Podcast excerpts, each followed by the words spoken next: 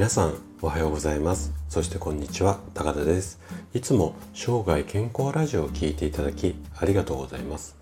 今日はねお酒と肝硬変について話をしていきたいなというふうに思います。えっとお酒って肝臓に良くないよ。まあこんな話って聞いたことない方がまあ少ないっていうかほとんどの方が知っている、まあ、常識っていうか、まあ、定説っていうかだと思うんですよね。ただねこの定義ってちょっとね医学的な視点で見ると間違いなんですよね。で今回はお酒が肝硬変を引き起こす。これは嘘ですよ。まあこんなテーマでお酒を毎日楽しみたいっていうまあ私自身ですね。私お酒大好きで毎日晩酌するんですがそんな私に向けて話をしていきたいなというふうに思います。で今日も2つのことをお伝えしたいなと思っています。でまず1つ目。アルコールの代謝の仕組みとはっていう話ですね。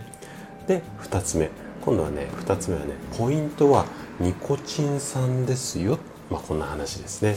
で今日もできるだけこう専門用語を使わずに分かりやすく話をするつもりなんですけどももし疑問質問などありましたらお気軽にコメントいただければというふうに思います。じゃあね早速本題の方に入っていきましょう。まず1つ目のアルコール代謝の仕組みとはまあこんなお話からスタートしますね。で先ほどねお酒が肝臓に悪いのは間違いって言いましたけどなんでそんなことが言えるのかなっていうと理由はねアルコールの代謝にあるんですよ。じゃあねこのアルコールの代謝ってどんな仕組みなのかなっていうのをちょっと簡単に、えーと、お話をしたいと思うんですがまずお酒を飲む、まあ、医学的に言うとアルコールが体内に入る、まあ、こんな状態ですね。でそうするとまずそのアルコールが体内に入ってアルコール異物なので、えっと、肝臓でね最初の代謝を行うんですがこの最初の代謝をした時にちょっとした噛みそうな名前なんですけどもアセトアルデヒドっていう成分ができるんですよ。でこのアセトアルデヒドっていうのは二日酔いだったり悪酔いの、まあ、元になるっていうか原因になる成分です。でこれができてでこのアセトアルデヒドを水に分解、まあ、水分ですね水分に、まあ、変えるために第2回目の代謝が行われるんですけどもこの第2回目の代謝がうまくいけば悪酔いはしませんよと。でアセトアルデヒドをこう水に変えるには酵素っていうものが必要になってくるんですよ。で東洋人私たち日本人もこの東洋人っていうカテゴリーなんですがその東洋人っていうのはこのね酵素が遺伝的に少ない傾向があるんですよ。はい。ここまでちょっとバッて説明しちゃったけどもし分かりづらかったら何度かちょっと巻き戻して聞いてみてください。でねこの酵素なんですけども西洋人に比べて東洋人が一般的に酔いやすいっていうのは西洋人はこの酵素が結構あの多めな遺伝子っていうかそういう人種なんですよね。なので、うん、そういうことが言われたりするんですけどもただね日本人でもあのどれだけ飲んでも例えば顔に出なかったりだとかいつまでも飲み続けられる人っているじゃないですか。でそういう人ってよくこう肝臓が強いななんていうふうに言われたりするんですがこれもねちょっと間違いなんですね。で、えっと、医学的に見るともともとさっき言った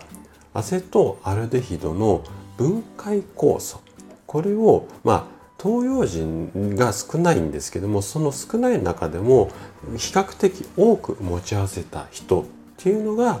しっかり分解できるのでだから酔っ払いづらかったりするんですよ。はい。なんとなく意味合いつながりましたかね。じゃあね分解酵素を持ってない人が悪酔いしないためにはどうすればいいのか。この辺りをねちょっとこう2つ目のテーマで話していきたいというふうに思います。じゃあここから2つ目のテーマのポイントはニコチン酸ですよ、まあ、こんな話をしていきたいなというふうに思うんですが。でお酒をねよく飲む人っていうのは先ほどお話ししたこうアルコールの代謝要は分解するっていう活動っていうか働きまあこれ体にとってかなり重労働になるんですがこれを毎晩毎晩体にさせているんですよね。でアルコールを代謝すると活性酸素が発生します。で、えーと、アルコールを飲むことで肝硬変につながるわけではなくってこの活性酸素が肝硬変を引き起こしたりするんですよ。言ってる意味わかりますかね？ちょっと今日紛らわしい説明なので分かりづらかったらちょっと何度かあの聞き直してもらいたいんですけどもまあこういった体の中の仕組みがあるんですよね。そして一度に大量のお酒を飲むと代謝のためにニコチン酸っていうビタミンが大量に消費されるんですよね。でこのニコチン酸っていうビタミンっていうのはアルコールの代謝だけに使われるんじゃなくって他の働きっていうのもあるんですよ。なんですがアルコール代謝しなきゃいけないからって言ってそっちの方にこのビタミンを多く使われると他の代謝がスムーズにいかなくなるんですよね。なのでこのお酒を飲む時っていうのはこのニコチン酸っていうものが含まれている食べ物をいっぱい食べながらこうお酒を飲んであげるとこの代謝が手助けできる、まあ、こんな仕組みなんですよね。じゃあニコチン酸が含まれる食べ物って何っていうと代表的なものが3つあります。豚肉豆お豆の類ですねあとはチーズこの3つが代表的なものなんですよ。でこの3つって結構おつまみの定番としてこうパッと思い浮かべる方も多いと思うんですけどもなのでまあおつまみがこういうものがよくってっていうのはやっぱこういうのって理にかなっているんですよね。なのでもし悪酔いするようなうん方だったらこの辺りをこう意識しながらつまんでお酒楽しく飲めたらいいんじゃないのかなというふうに思います。はい。ということで今回はお酒と肝硬変についてお話をさせていただきましたちょっとこう説明がまどろっこしくて今回ちょっともしかしたら分かりづらかったかもしれないんですけどもし分かりづらかったらごめんなさいはいで最後まで聞いていただいたあなたがですねお酒の楽しみ方をしっかり把握することで確実に健康に近づくことができます